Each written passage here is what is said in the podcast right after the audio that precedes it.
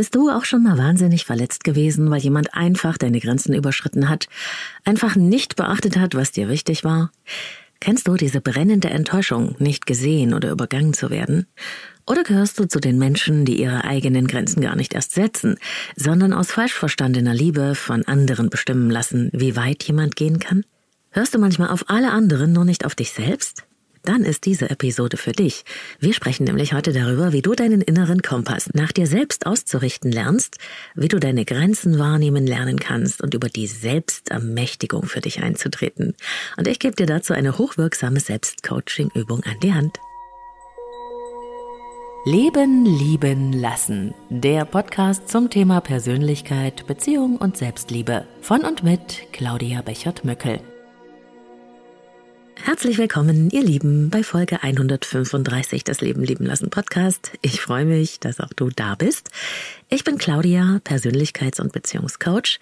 Ich unterstütze Menschen dabei, sich selbst und andere besser zu verstehen und gelingende Beziehungen zu führen. Und dazu gehört auch die Stärkung der eigenen inneren Wahrnehmung und die Selbstermächtigung, Grenzen zu setzen. Und jetzt kurz Werbung für Avea, dem führenden Schweizer Unternehmen in Sachen Longevity-Forschung. Avea hat sich einen Namen gemacht mit hochwertigen Supplements auf dem neuesten Stand der Wissenschaft für ein langes und gesundes Leben. Und wichtig dafür ist auch, hast du vielleicht schon gehört, ein möglichst stabiler Blutzuckerspiegel, ohne allzu heftige Spitzen und Abstürze, wie das zum Beispiel nach einem kohlenhydratreichen Essen entstehen kann. Und zum Glück gibt es eine natürliche Möglichkeit, solche Glucose-Crashs zu vermeiden, die ja nicht gut für unseren Körper sind. Von Avea gibt's den Stabilizer mit einer revolutionären blutzuckerstabilisierenden Formel. Im Stabilizer sind drei natürliche Inhaltsstoffe und die blockieren ca. 40 Prozent der Kohlenhydrate beim Essen. Das bringt deinen Blutzuckerspiegel in Balance, wenn du mal was richtig Kohlenhydratreiches isst, wie zum Beispiel einen Geburtstagskuchen eine Kapsel vor dem Essen, wenn es zu üppig wird, und die Zuckercrashs bleiben aus, und zwar auf die natürliche Weise dank weißem Maulbeerblatt und Berberin, die im Stabilizer drinstecken. Und das Gute dabei, bleibt unser Blutzuckerspiegel stabil, fühlen wir uns nicht nur besser, es erhöht sich auch das Sättigungsgefühl und die Heißhungerflashs bleiben aus. Hast du auch Lust, den Stabilizer von Avea oder die anderen Longevity-Produkte selbst mal zu testen? Mit dem Code LLL bekommst du 15% auf deine erste Bestellung und du kannst risikofrei testen, denn Avia bietet eine 90-Tage-Geld-Zurück-Garantie. Link und Rabattcode findest du in den Shownotes dieser Episode. Wir sind die Einzigen, die in uns selbst und in unserem Leben zu Hause sind. Hast du darüber schon mal nachgedacht? Niemand ist in uns drin, außer wir selbst. Niemand lebt unser Leben. Deshalb sind wir auch die Einzigen, die wirklich wissen können, was für uns stimmig ist und was nicht. Und das sind wir auch dann, wenn wir gerade nicht wissen, was das Richtige richtig für uns ist, was zu tun ist und wie wir uns entscheiden wollen und was der nächste Schritt sein soll. Wir fühlen uns eben oft nicht so, als wären wir die Experten für unser eigenes Leben. Das liegt daran, dass wir nicht immer gleich wissen, wo es lang geht. Und es ist normal, manchmal unsicher zu sein, sich zu verlieren zwischen tausend Möglichkeiten, sich im ratternden Verstand zu verirren in hundert Gröbelschlaufen. Jeder kennt das und es ist verdammt schwer. Sprich das mal laut vor dich hin. Ich weiß es gerade noch nicht. Es kann sich so dermaßen beängstigend anfühlen, so hilflos. Und doch ist das ganz normal. Denn noch nicht zu wissen, was jetzt dran ist, was als nächstes kommt, das macht uns unfassbar unsicher. So unsicher, dass wir diesen Schwebezustand des noch nicht Wissens kaum ertragen können. Wir lieben die Sicherheit und wir wollen unbedingt festen Boden unter uns spüren und darauf unsere Entscheidungen bauen. Also suchen wir ganz verzweifelt nach Antworten, nach Sicherheiten, nach einer Richtung. Aber wir suchen sie eben oft an der falschen Stelle. Im Außen, bei anderen. Jemand soll uns bitteschön sagen, wo es lang geht, was zu tun ist, jemand, der es besser weiß, was für uns stimmt, als wir selbst. Und wir machen das so, weil wir es als Kind gelernt haben. Und wenn uns niemand beigebracht hat, dass wir einen eigenen inneren Kompass haben, dass es sowas wie eine innere Wahrheit für uns gibt, eine innere Stimme, die aus unserem tiefsten Selbst kommt und der wir vertrauen dürfen, dann verlieren wir unsere ureigene Richtung und fahren auf Spuren durchs Leben, auf die andere uns gesetzt haben. Und so fühlt sich das dann eben auch an, fremdbestimmt, irgendwie fehlt was. Es ist dann leer in uns und unerfüllt, obwohl wir doch alles haben oder alles erreicht haben. Hast du das Gefühl, in deinem richtigen Leben zu sein? Das frage ich sehr oft meine Klienten. Und du glaubst gar nicht, wie oft ich ein Zögern oder ein Nein höre. Warum ist das so? Weil wir auf der Suche nach dem eigenen Weg uns eben zu viel an äußeren Autoritäten orientieren. Weil wir wie in unserer Kindheit die Macht über uns abgeben. Weil viele von uns gar nicht wagen, für sich einzutreten. Weil die äußere Orientierung viel, viel stärker verankert ist als die innere. Und wenn diese Balance nicht stimmt zwischen innen und außen, dann leben wir fremdbestimmt, ohne es zu merken. Weil wir in uns die Richtung gar nicht spüren. Und auch Menschen, die ihre innere Anbindung merken, die sie also spüren, die mit sich verbunden sind, die ein Gefühl für ihren inneren Kompass und die eigenen Grenzen haben, trauen sich oft nicht, dem auch zu folgen, weil es sich schlecht anfühlt, egoistisch, eigenwillig. Damit könnten wir ja unbequem sein, abgelehnt werden. Das passiert nicht, wenn wir brav machen, was wir sollen oder was vorgegeben wird, wenn wir es recht machen, uns anpassen oder die Erwartungen anderer erstmal erfüllen. Es ist einfacher, sich von äußeren Autoritäten leiten zu lassen. Man muss nicht schwierig sein und man muss nicht mit Gegenwind rechnen. Manchmal müssen wir regelrecht wählen zwischen artig sein oder wir selbst und lebendig sein. Du merkst schon, für ein stimmiges, selbstbestimmtes Leben, das sich auch wirklich nach dem eigenen Weg anfühlt, den man wählt, braucht es zum einen die Verantwortung, die wir zu uns nehmen sollten. Und zum anderen braucht es den Mut, nicht immer mit dem Sturm zu schwimmen. Und als Grundlage von all dem brauchen wir erst einmal die Fähigkeit, unseren inneren Kompass, unsere innere Autorität auch zu spüren. Sonst können wir ihr ja gar nicht folgen. Und genau dazu wird es am Ende dieser Folge eine Selbstcoaching-Übung für dich geben. Menschen, die glauben, die Gott in sich spüren, tun sich übrigens oft leichter mit ihrem inneren Kompass, mit ihrer inneren Führung. Das ist ein ziemlich gut erforschtes Gebiet. Aber das mal nur so off-topic.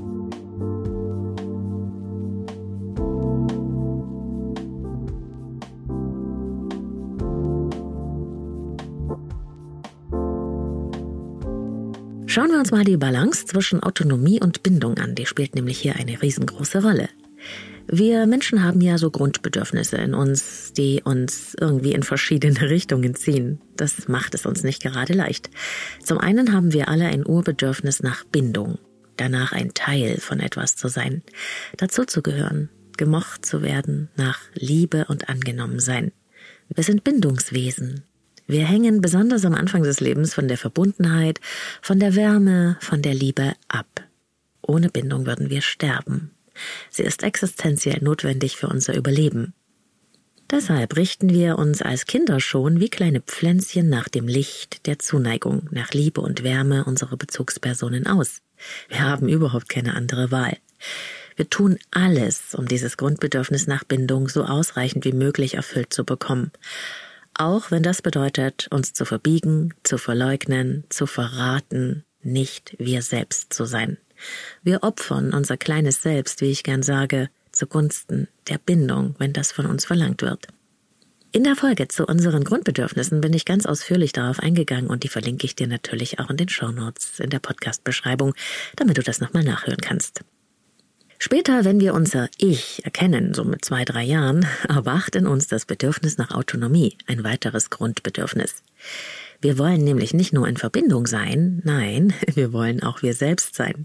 Wir wollen eine eigene Meinung haben dürfen, mitbestimmen. Wir wollen Nein sagen und Grenzen setzen. Jeder, der Kinder hat, kennt die Phase, wenn die Kids bockig werden, wenn sie ständig Nein, Nein, Nein sagen und ihren eigenen Willen gegen unseren setzen ist nicht immer easy, aber für die Entwicklung des Kindes ist es wichtig, diese Autonomiebestrebungen auch zuzulassen. Es ist nämlich die Grundlage dafür, die Welt zu entdecken, seinen Weg zu finden und irgendwann selbstbestimmt sein zu können. Alle Eltern wünschen sich das für ihre Kinder, wenn ich sie frage. Aber es bedeutet eben auch, dem Kind einen eigenen Raum zu lassen. Zuzulassen, dass das Kind nicht unsere Kopie ist, sondern ein eigenes Wesen. Grenzen zu verhandeln und das Kind als eigenständigen Menschen zu sehen, der zwar, bis er groß ist, unsere Führung braucht, aber eben auch einen Freiraum für sein Selbst. Nur so entwickeln Menschen eine gesunde Balance zwischen ihrem Wunsch, sie selbst zu sein und dem Wunsch, dazu zu gehören, also zwischen Bindung und Autonomie. Sie erlauben sich eine Bewegung und eine selbstbestimmte Ausrichtung zwischen den Bedürfnispolen. Und während ich das so erzähle, hast du bestimmt schon ein ganz eigenes Gefühl dafür, ob das bei dir ausbalanciert ist. Bei vielen von uns ist das nämlich so nicht. Und dann verlieren wir uns im Außen, weil wir unseren eigenen Kompass nicht spüren. Genau diese Balance fehlt Menschen, deren Autonomiebestrebungen früh unterdrückt wurden. Menschen, denen beigebracht wurde, dass ihr eigener Wille und ihre eigene Meinung nicht okay sind oder ein Angriff gegen die elterliche Meinung. Menschen, die mit Liebesentzug bestraft wurden, wenn sie sich nicht angepasst haben oder es nicht recht gemacht haben. Menschen, deren Eltern keine Grenzen zugelassen haben oder einfach immer wieder drüber weggelatscht sind. Die haben gelernt, sich vor allem nach außen auszurichten. Nach dem, was andere wollen, was andere sagen, was andere über sie bewerten und beurteilen. Und die nehmen dann auch im Erwachsenenalter die Bedürfnisse und Erwartungen der anderen, deren Meinung und Urteil wichtiger als sich selbst. Oft spüren sie ja noch nicht mal, was sie in sich selbst wollen oder was sie spüren. Einfach weil das noch nie eine Rolle gespielt hat. Oder aber sie spüren was und fühlen sich schlecht, wenn sie dafür eintreten. Sie können dann keine Grenzen setzen, weil ihre innere Balance zwischen Autonomie und Bindung schon so früh gekippt ist. Zugunsten der Bindung, zu Lasten der Autonomie. Das zu erkennen ist nicht schön.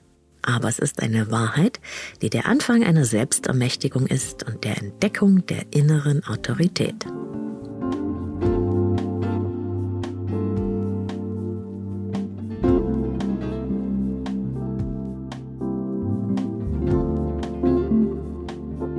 Kennst du das innere und das äußere Ich? Es gibt eine Welt in uns und es gibt eine Welt außerhalb von uns, richtig? Und dazwischen gibt es eine Grenze, dort wo wir aufhören und das Außen beginnt. Wir schauen aus unserer inneren Welt heraus, wie aus einem Haus, und zwar in die Außenwelt hinein. Und von dieser Außenwelt sind wir ja ein Teil. Und wir wollen auch Verbindungen zu den anderen in dieser Außenwelt aufnehmen.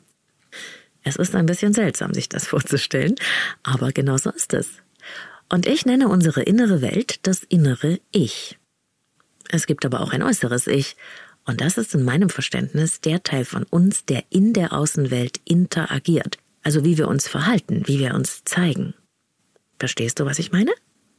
Das innere Ich ist, wie du dich innen fühlst, was du denkst, was du willst oder beabsichtigst. Und das äußere Ich ist, was du im Außen tust. Wenn das, was du wirklich möchtest, was du fühlst, etwas anderes ist, als du im Außen tust, wenn es also einen Break gibt, eine Inkongruenz zwischen innen und außen, dann erzeugt das Stress. Richtig krassen Stress. Denn dann müssen wir uns ja immer anstrengen, anders zu sein, als wir eigentlich wollen. Dieser Stress der Überanpassung aus Angst, dass wir das, was wir in uns spüren, nicht zeigen dürfen oder nicht leben dürfen, braucht unsere ganze Kraft. Dieser Stress frisst uns auf. Er entfremdet uns immer weiter von unserem Sein. Und wir tun das eben, weil wir das als Kind so gelernt haben, weil wir uns selbst nicht vertrauen und uns verleugnen. Nicht weniger haben gelernt, die Wahrnehmung des inneren Ichs total abzuschalten, denn das hilft ihnen, den Anpassungsdruck und die Kluft zwischen innen und außen nicht mehr so dolle zu spüren. Aber da ist die trotzdem und richtet das Zerstörungswerk an. Wie du deiner inneren Autorität wieder vertrauen lernen kannst. Jetzt kommen wir zu der versprochenen Übung. Stell sie dir so vor, als würdest du eine neue Sportart lernen. Es wird vielleicht am Anfang neu und ungewohnt sein, aber ich verspreche dir, wenn du übst, wirst du bald schon dein inneres Ich deutlicher spüren und es wird dir immer schwerer fallen, gegen dich selbst zu handeln. Du wirst immer weniger Lust haben, es recht zu machen, dich immer zu anzupassen oder deine Grenzen übergehen zu lassen. Du wirst dich nämlich nach Authentizität zwischen deinem inneren Ich und deinem äußeren Ich sehnen. Und das wird etwas verändern. Zuerst einmal müssen wir noch kurz darüber sprechen, wie wir die Welt so wahrnehmen. Also wie wir sie in uns aufnehmen, wie wir mit ihr in Kontakt gehen. Nach meiner Claudia-Meinung haben wir nämlich drei Wahrnehmungskanäle und die meisten von uns haben gar nicht gelernt, sie zu benutzen, weil auch unsere Eltern das nicht so gut konnten. Diese drei Wahrnehmungskanäle sind für mich der Verstand, unsere Intuition, du kannst es auch innere Stimme nennen, und unser Körper. Diese drei, man könnte es auch Instrumente nennen, sind uns gegeben, um der Welt, also dem Außen, zu begegnen. Allerdings sind wir, besonders in unseren westlichen Gesellschaften, sehr stark und fast ausschließlich auf den Verstand, also auf unseren Kopf fokussiert und fixiert. Wir versuchen die Dinge denkend zu lösen, durch Analyse, Vernunft und Abgleich. Sei vernünftig, wäge ab, mache für und wieder Tabellen. Das wurde uns beigebracht, um Entscheidungen zu treffen und eben das Richtige richtig zu finden. Und ich mag eigentlich den Verstand, ich finde den gar nicht so schlecht, aber wenn wir uns nur und ausschließlich nach der Plapperstimme in unserem Kopf ausrichten, dann reicht das nicht. Die Gefahr, dass wir uns dann verirren in Vorstellungen und Werten anderer, ist riesengroß. Denn im Verstand, da wohnt auch die Stimme unserer Angst. Und diese Angst hat mit unseren Urängsten zu tun, nicht dazu zu gehören, verstoßen zu sein, allein zu sein oder verloren zu gehen, nicht gemocht zu werden. In der menschlichen Evolution hätte das früher den Tod bedeutet. Die Angststimme in deinem Kopf ist also sehr stark von der Außenwelt und von deiner Abhängigkeit von ihr bestimmt. Außerdem wohnt im Verstand noch ein anderer Typ, unsere, unser innerer Kritiker. Diese Stimme, die uns sagt, du kannst das nicht. Bist du verrückt? Was bildest du dir ein? Du doch nicht. Du musst doch endlich mal. Ich weiß, das kennst du auch. Der innere Kritiker, ich habe schon in anderen Folgen darüber gesprochen, ist ein Introjekt.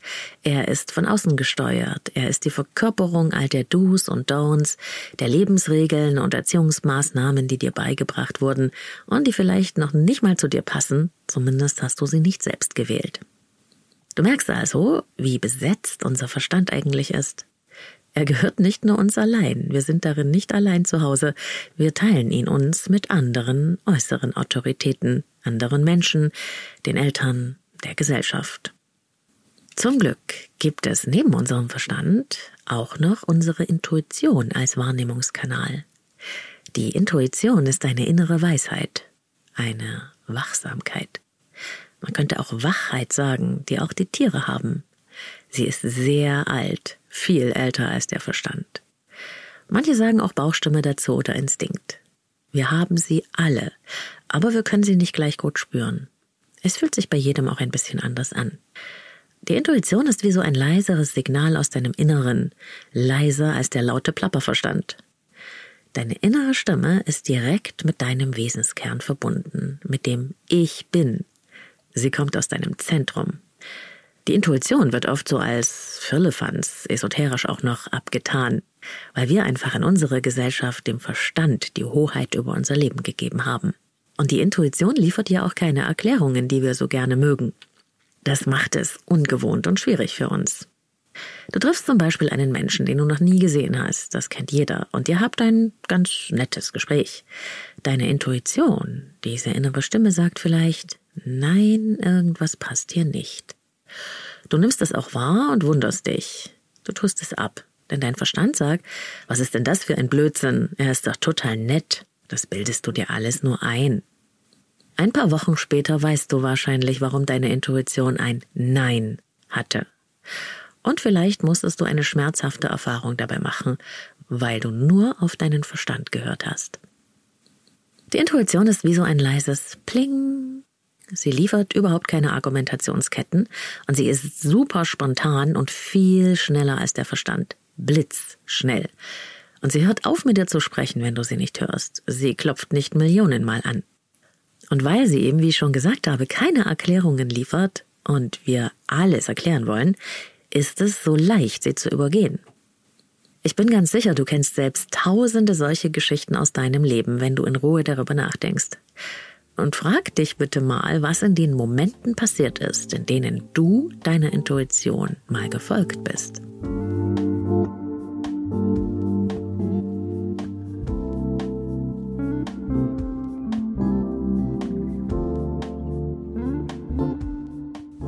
Unser dritter Wahrnehmungskanal ist unser Körper.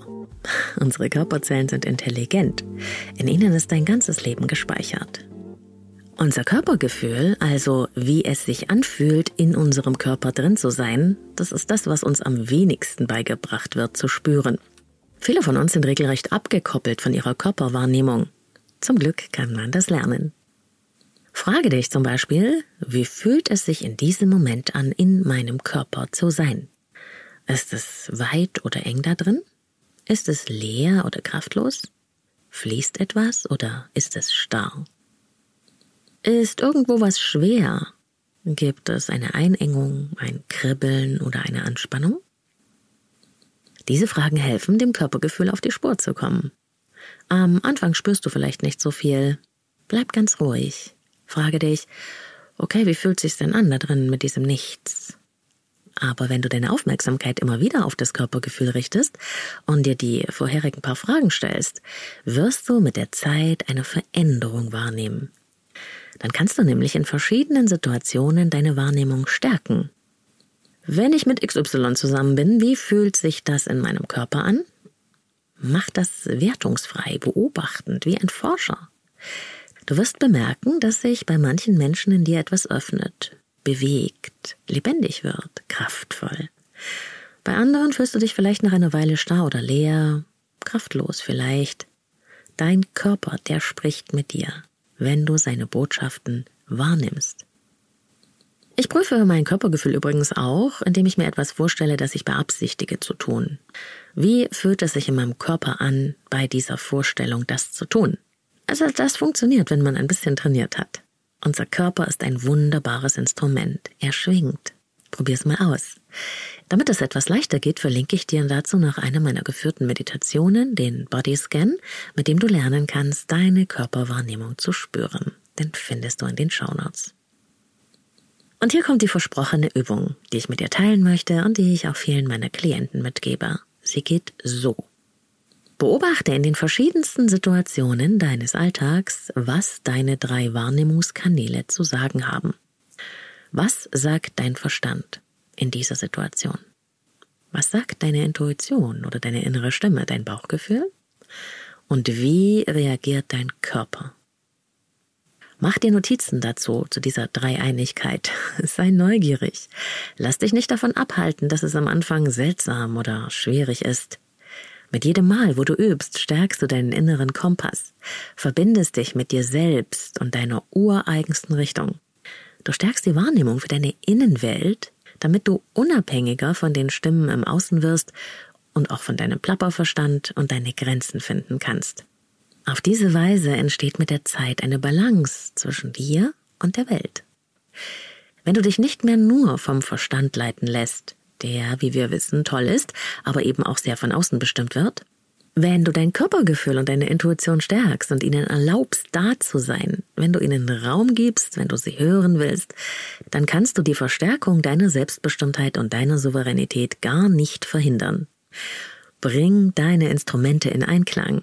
Das möchte ich dir gern mitgeben. Ich mache das selber so. Wenn Körpergefühl und Intuition zum Beispiel Ja sagen und der Verstand dagegen ist, dann steht es 2 zu 1. Dann weiß ich, wo es lang geht. Manchmal, das stimmt, brauche ich dafür länger, das ist okay. Manchmal höre ich wieder nur auf den Kopf und verirre mich im Außen, passiert jedem, kann auch mal passieren. Aber ich bemerke dann sehr schnell, wo ich falsch abgebogen bin und daraus kann man ja lernen. Manchmal hole ich mir aber auch viele Meinungen ein, ohne sie einfach zu übernehmen. Denn natürlich sind die Vorstellungen anderer inspirierend oder bringen neue Perspektiven in dein Leben. Aber nie, indem du sie einfach kritiklos zu deinen eigenen machst. Ich finde es interessant, weil ich dann merke, wie viele Möglichkeiten es gibt, eine Sache zu betrachten oder über eine Sache zu denken, zu einer Sache zu stehen. Und ich prüfe dann mit meiner Claudia Dreieinigkeits-Spezialübung, was davon mit mir in Resonanz geht und was nicht, was ich zu mir nehmen möchte und was nicht, was meins ist und was draußen bleiben darf. Und das wünsche ich auch dir von Herzen.